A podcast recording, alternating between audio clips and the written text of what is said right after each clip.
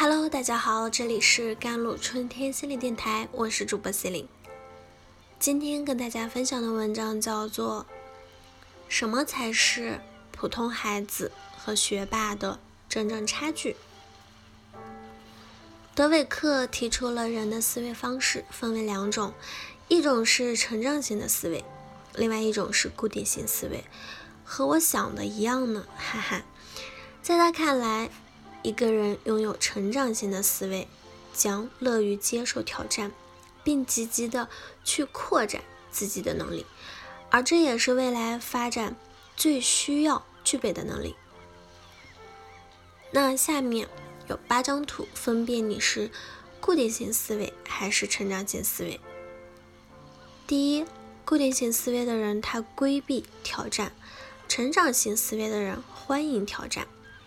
固定型思维的人痛恨变化，而成长思维的人拥抱变化。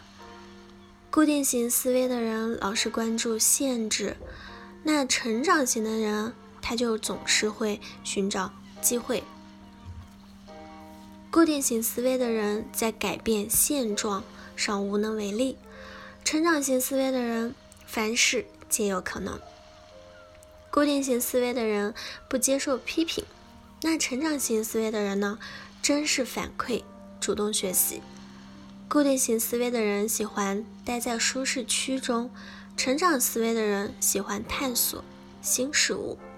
固定型思维的人有时觉得努力是无用的，认为毕业后无需过多的学习。成长型思维的人每次失败都是一堂课，认为学习是终身的事业。正如腾讯主要创始人之一陈一丹先生在接受采访谈及一丹讲时所说：“我们可以碰到很多外部的事情，无论是经济、科技、社会问题等，最终解决都靠人，而社会的发展也是靠人，而这些解决的问题也是靠人。产生问题是人，所以人应该何去何从，让这个社会更美好。”其实是跟教育息息相关的，也就是说，人是教育应该关注的重要对象。本次获奖者德韦克提出的成长型思维，就是从人的角度探讨不同的思维方式对世界的影响各异，并将自己远见性的想法总结成。终身成长，重新定义成功的思维模式一书。在他看来，人类有意识或者无意识的思维方式，其实蕴含了无限的能量。而一个拥有成长型思维的人，未来更有可能获取成功。这个结论甚至被美国《大西洋月刊》等媒体评价为考试驱动型社会的一股清流。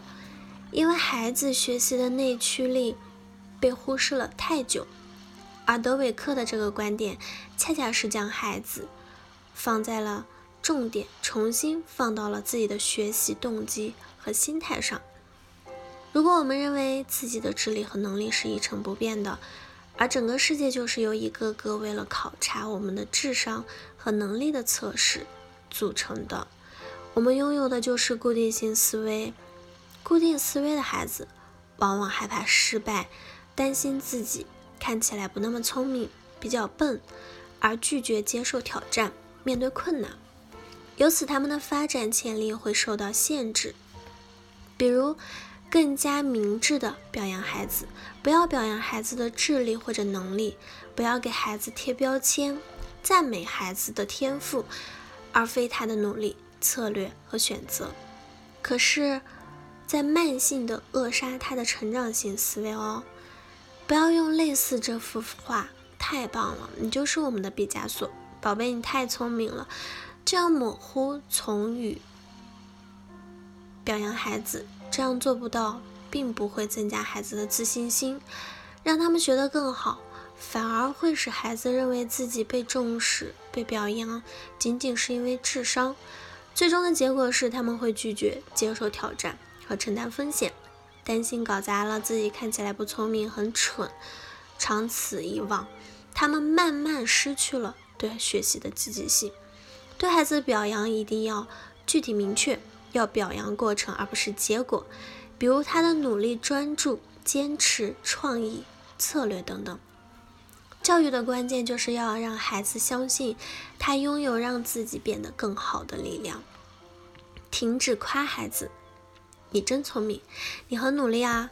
当孩子给你呈现一幅漂亮的作品时，可不要被喜悦冲昏头脑。请记得肯定他为此付出的艰辛和努力。第二点，尽管很难，但你一直没有放弃。当孩子完成一件对他来说很有挑战的事情时，比如苦思冥想一个围棋围棋的餐具，一次次尝试操场上高高的攀爬架，无数次失败后，无数次反复尝试，请记得肯定他的耐心和坚持。第三点。你做事情的态度非常不错。当孩子对面临的任务充满了积极向上的正能量时，可不要忘了抓住机会美言几句。第四点，你在什么上进步了很多？当孩子在某方面能力有所提高时，表扬细节，越具体越好。比如，宝贝，你现在游戏时手上的姿势更标准了，而且换气频率也更加的均匀了。比之前进步了很多，真棒！第五点，这个方法真有新意，这是最需要注意的地方。看到孩子的奇思妙想，最容易让人跟聪明挂钩起来。可是，奇思妙想真的是聪明吗？它应该是创意和思考的积累哦，是孩子在尝试无数次可能性方案之后才获得的脑洞大开呢。好了，以上就是今天的节目内容了。咨询请加我的手机微信号：幺三八二二七幺八九九五，我是 C 琳，我们下期节目再见。